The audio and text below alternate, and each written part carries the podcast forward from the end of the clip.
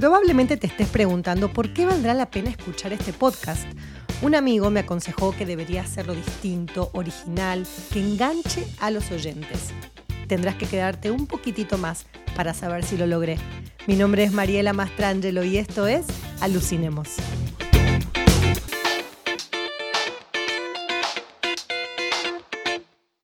Esta semana Kate Winslet está de cumpleaños y el podcast va a estar dedicado a esta actriz inglesa que muchos amamos. Creo que es una de las actrices uh, que tiene una de las carreras más sólidas en Hollywood. Ella comenzó a trabajar cuando tenía 16 años en una serie de televisión en su país, pero bueno, ya sabemos que logró un gran salto y fama internacional cuando protagonizó con DiCaprio Titanic en 1997. Eh, no sé si saben que volvió a trabajar con él luego de varios años, en el 2008, en una película que se llamó Revolutionary Road, que la dirigió el que era en ese momento su marido, el director Sam Mendes. Estuvo nominada al Oscar siete veces, creo que es uno de los récords de nominaciones, eh, pero ganó solamente una vez hasta el momento eh, por la película The Reader en el 2000 aunque yo creo que se lo merecía por Eternal Sunshine of the Spotless Mind, que quienes me escuchan seguido saben que es una de mis películas favoritas y más allá de eso hizo un trabajo extraordinario Kate.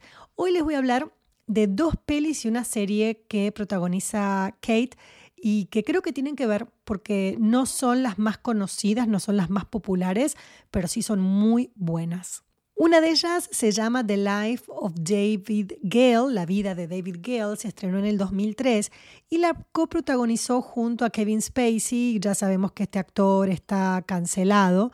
Y bueno, ahora aunque un poquito, de a poquito está regresando a Hollywood, muy de a poquito, y está dirigida por Alan Parker, el director eh, de Vita, para que tengan algo de referencia de la película The Wall de Pink Floyd. Se trata de un hombre, un activista, que está rotundamente en contra de la pena capital y precisamente es acusado de asesinar a un colega y es sentenciado a muerte pero él, por supuesto, mantiene su inocencia. Mientras está en la cárcel, él solicita, él pide que una reportera que interpreta a Kate lo entreviste para él poder así contar su versión de esta historia. Tiene un final como inesperado, bastante sorpresivo, no se los voy a contar por supuesto, es un thriller, está muy bien armado, la verdad que a uno le genera así un poquito de tensión y bastante intriga, pero lamentablemente, si bien yo creo que es buenísima la película, eh, le fue muy mal a nivel de recaudación, tan tan mal que se dice por ahí que sepultó la carrera del director, de Alan Parker. De hecho, fue su última película. Él falleció en el 2020, creo, pero él no volvió a filmar. Mm, dicen también por ahí que debido a este fracaso comercial, él no pudo ya lograr que los estudios eh, financien otra peli. Eh, así que no, no trabajó más.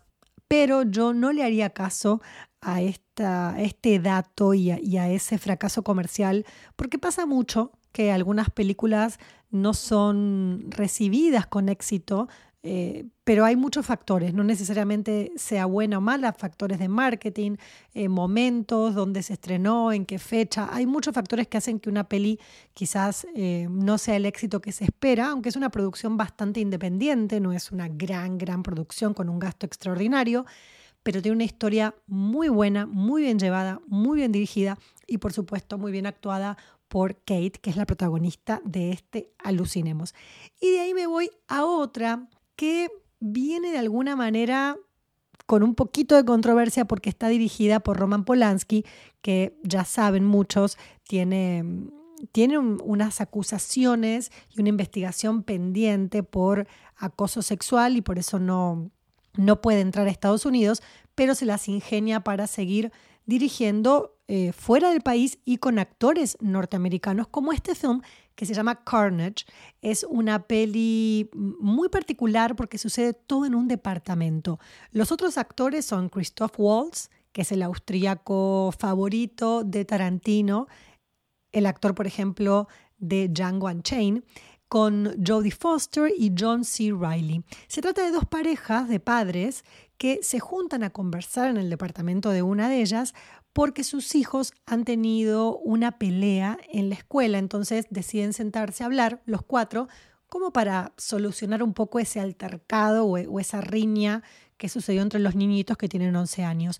Y lo que comienza siendo una cosa así un poquito mm, amable y em, eh, con el objetivo de, solucionar ese, esa pelea, bueno, se va complicando y genera discusiones hasta, hasta en ellos mismos y la película está muy interesante, extremadamente bien actuada por todos, por supuesto por Kate principalmente. Y como les decía que Roman Polanski, el director, no puede entrar a Estados Unidos, se filmó en Francia, aunque la historia transcurre en un departamento supuestamente de la ciudad de New York. En el 2017, fíjense esto, Kate dijo en una entrevista que ella no había tenido ningún problema en trabajar con Polanski ni tampoco con Woody Allen, que ambos están con acusaciones que tienen, o sea, que están relacionadas a temas de acoso sexual. Pero en el 2020 ella dio otra entrevista y ahí sí dijo que lamentaba haberse, digamos, relacionado, haber trabajado para estos dos directores. Claro, esto fue luego de el movimiento del Me Too. Esta peli Carnage la pueden ver en Hulu en Estados Unidos y tendrían que buscar si están fuera del país otros servicios para verla y la que les mencioné anteriormente, The Life of David Gill, está disponible para alquilar en Prime Video. También les quiero hablar de una serie que hizo Kate hace un par de años, creo que es del 2021 o 22, que se llama Mayor of Easttown. Es una miniserie en realidad, de siete capítulos solamente, así que se la pueden ver, creo que son de una hora, pero vale la pena. Eh, se trata de una detective, que es ella, por supuesto, que está en un pequeño pueblito y tiene que investigar un asesinato, pero sobre todo se trata de lo que le pasa a ella en la vida personal mientras está en esta investigación.